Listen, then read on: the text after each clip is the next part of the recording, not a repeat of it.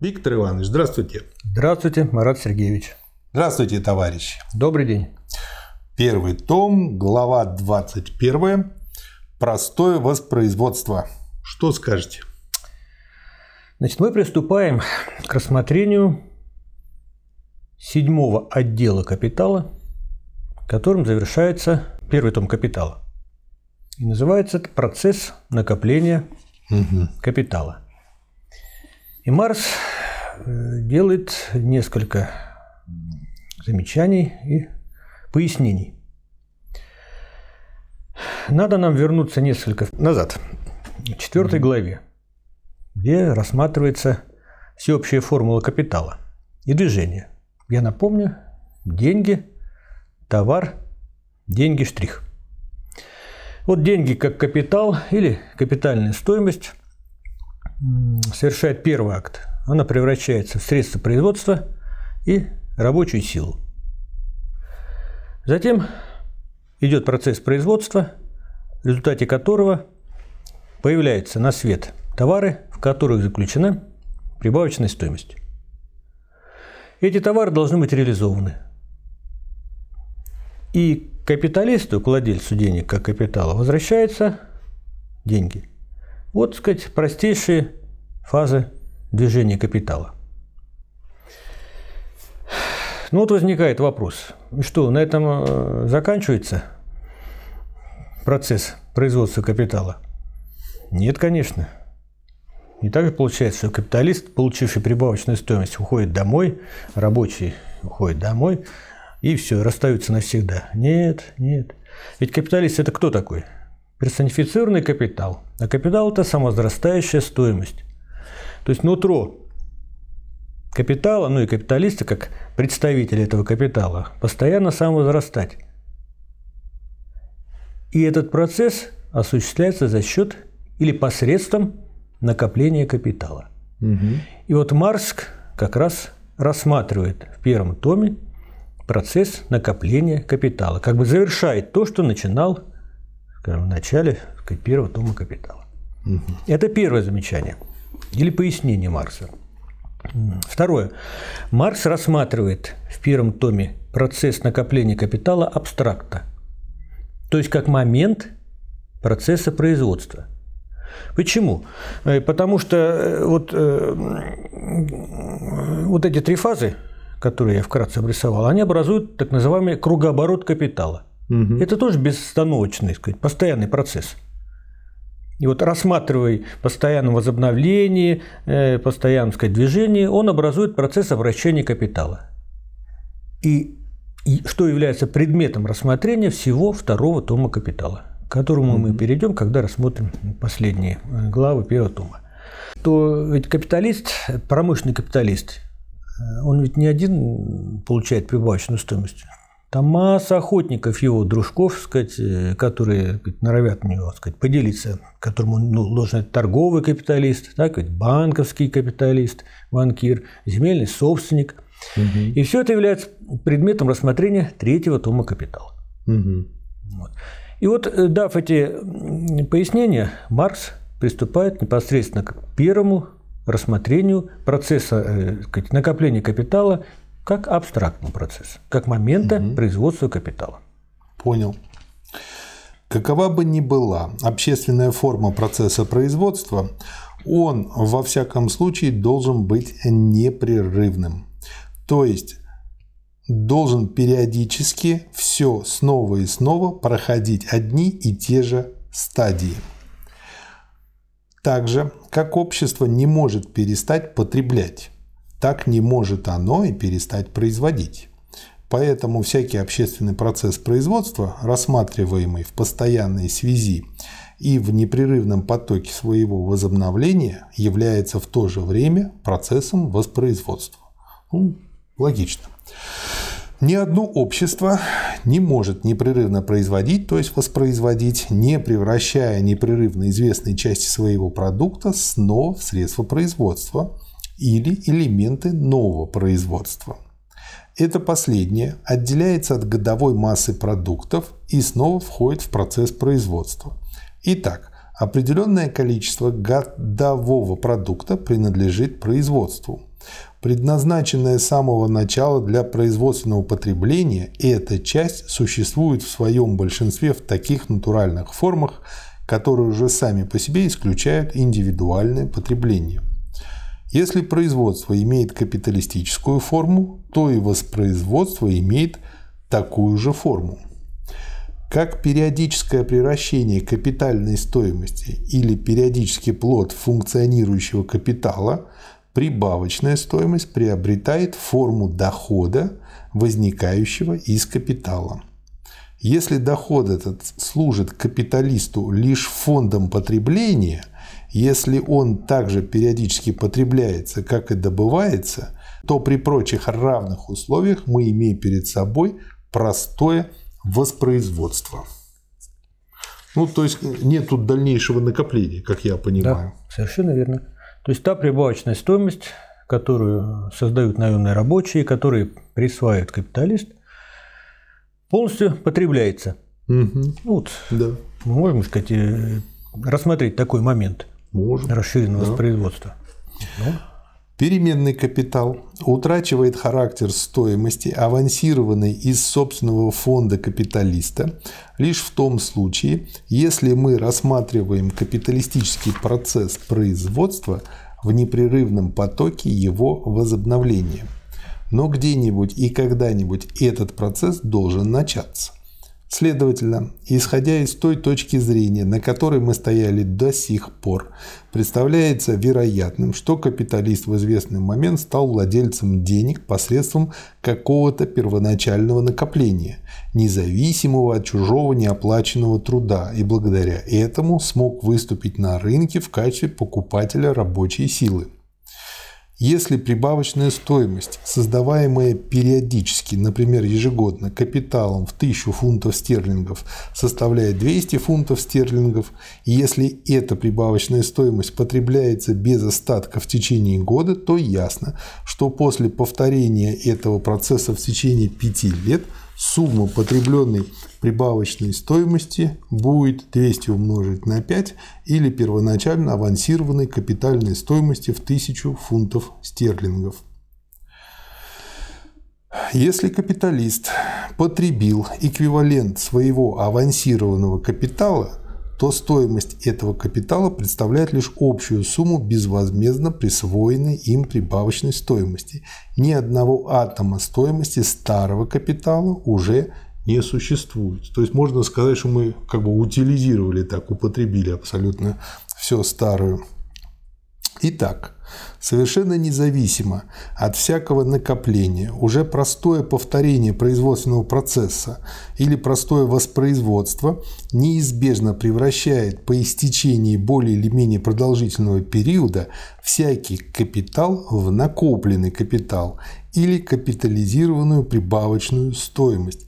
Если даже капитал при своем вступлении в процесс производства был лично заработанной собственностью лица, которое его применяет, все же рано или поздно он становится стоимостью, присвоенной без всякого эквивалента материализацией в денежной или иной форме чужого неоплаченного труда.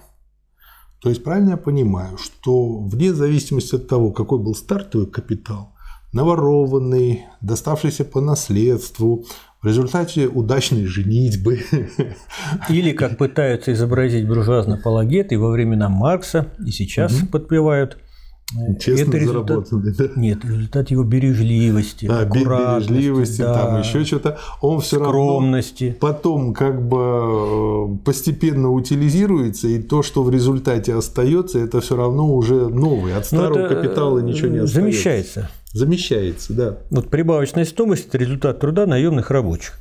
Да. И вот Маркс приводит пример, скажем, ну вот миллион рублей, если мы на наши деньги переведем, есть первоначальный капитал угу. у капиталиста, достигнутый в результате его бережливости, скромности, он да. не доедал, не досыпал и так далее.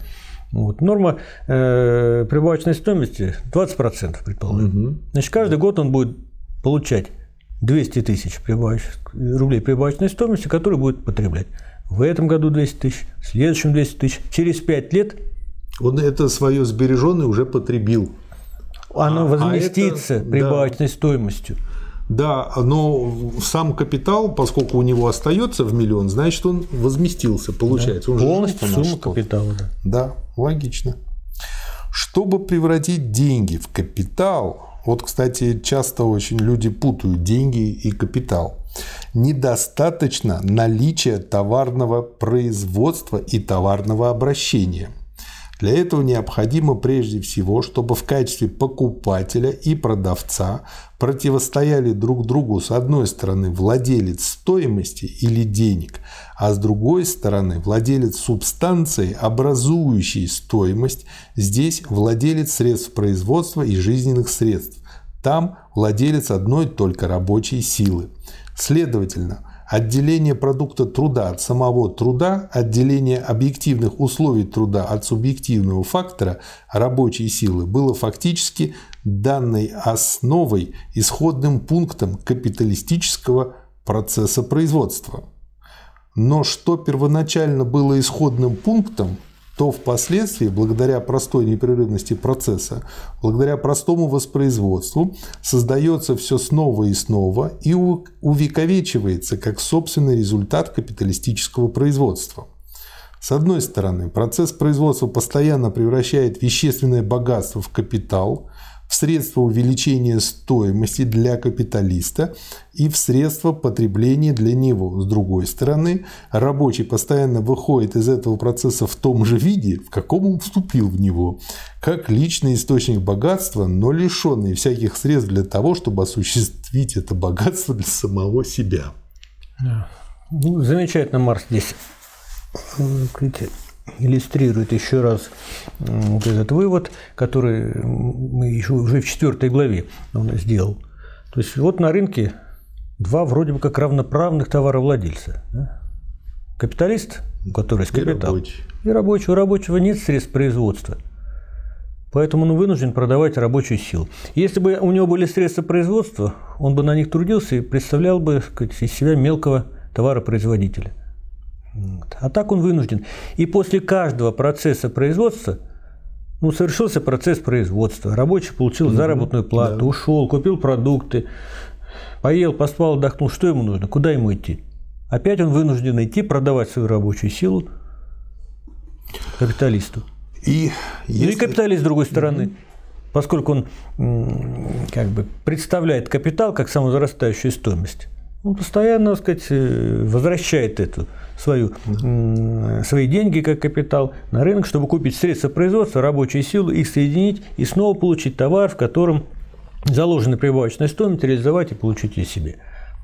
И получается, если чуть раньше или чуть попозже, каким бы ни был стартовый капитал, но он уже замещается тем капиталом, который получен от эксплуатации рабочей силы, то и мало того, мы видим, что с каждым годом экономика становится все мощнее и мощнее, какие бы кризисы не были. И, э, грубо говоря, э, там за год мы сейчас производим столько, сколько там я не знаю, в 19 веке, может, за 50 лет, ну, я условно говорю. А это означает, что гарантированно, стопроцентно нигде вы не найдете даже намека, даже хвостика, даже остатка на вот этот вот капитал, который был стартовый, был заработан честно. И отсюда получается, что все, что мы сейчас видим, получено в результате эксплуатации рабочего класса. Конечно. Более того, э, вот вот эта сказать, идея, что первоначальный капитал быть честно заработан. Это пытаются изобразить дело. А у Маркса есть отдельная глава, мы будем рассматривать, угу. называется так называемое первоначальное накопление. Угу. Ведь не первоначальное накопление, а, а так, так называемое. называемое. Да, да. Там, там тоже приводит не примеры и факты, откуда получилось и какими, сказать, жестокими сказать, путями, ограблением трудящихся, прежде всего мелких товаропроизводителей, крестьян, получался этот первоначальный капитал, так называемый. Да.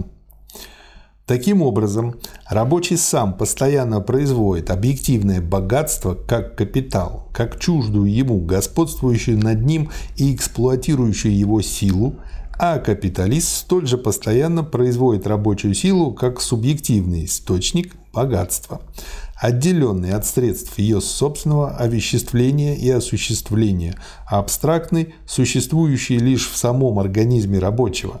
Короче говоря, производит рабочего как наемного рабочего. Потребление рабочего бывает двоякого рода. В самом производстве он потребляет своим трудом средства производства и превращает их в продукты более высокой стоимости, чем стоимость авансированного капитала. Это его производственное потребление. Это в то же время потребление его рабочей силы капиталистом, который купил ее. С другой стороны, рабочий расходует деньги, уплаченные ему при купле его рабочей силы на приобретение жизненных средств это его индивидуальное потребление. Следовательно, производственное и индивидуальное потребление рабочего совершенно различны между собой. В первом он функционирует как движущая сила капитала и принадлежит капиталисту, во втором он принадлежит самому себе и выполняет жизненные функции вне производственного процесса. Результатом первого является существование капиталиста, результатом второго – существование самого рабочего при рассмотрении рабочего дня и прочее попутно выяснилось, что зачастую рабочий вынужден превращать свое индивидуальное потребление в чисто случайный эпизод производственного процесса.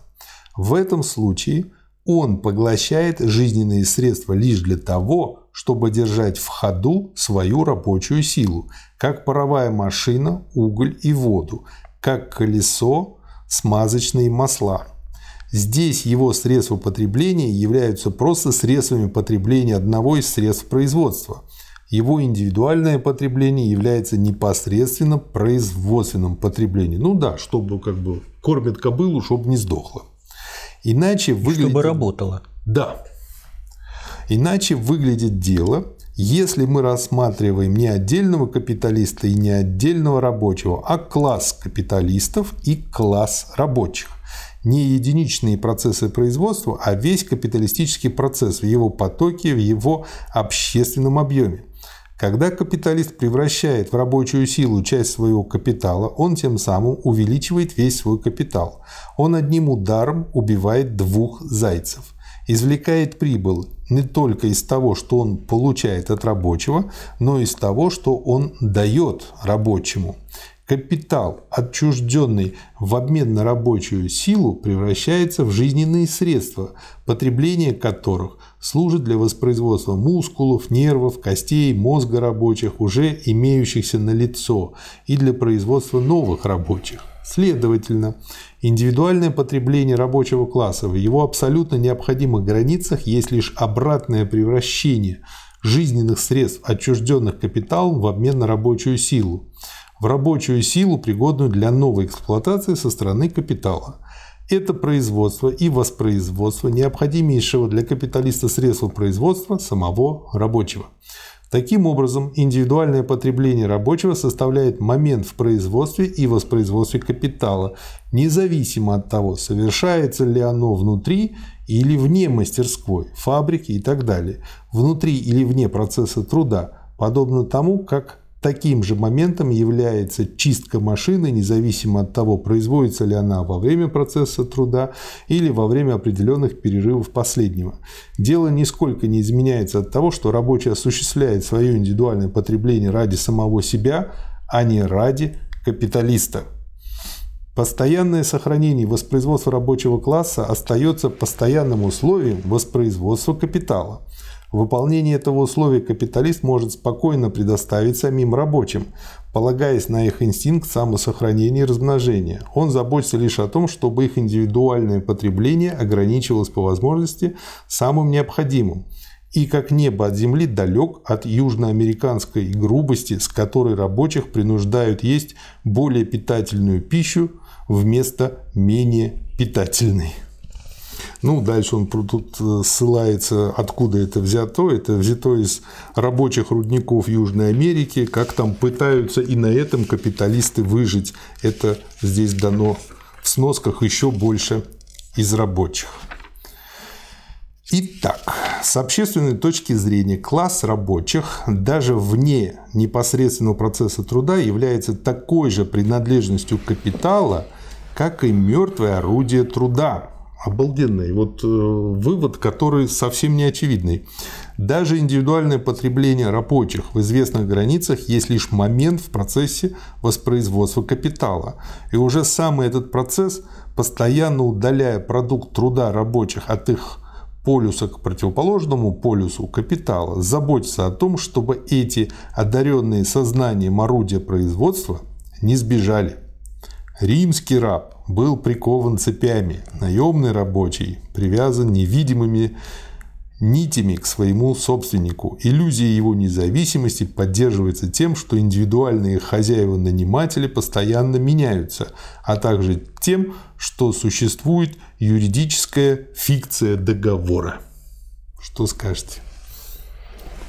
Вот Марс здесь все раскрывает вот эту тайну, не тайну, а то, что лежит на поверхности. Угу. Что здесь мы живем в свободной стране, в капиталистической, рабочие свободные люди, куда хотят, туда и пойдут.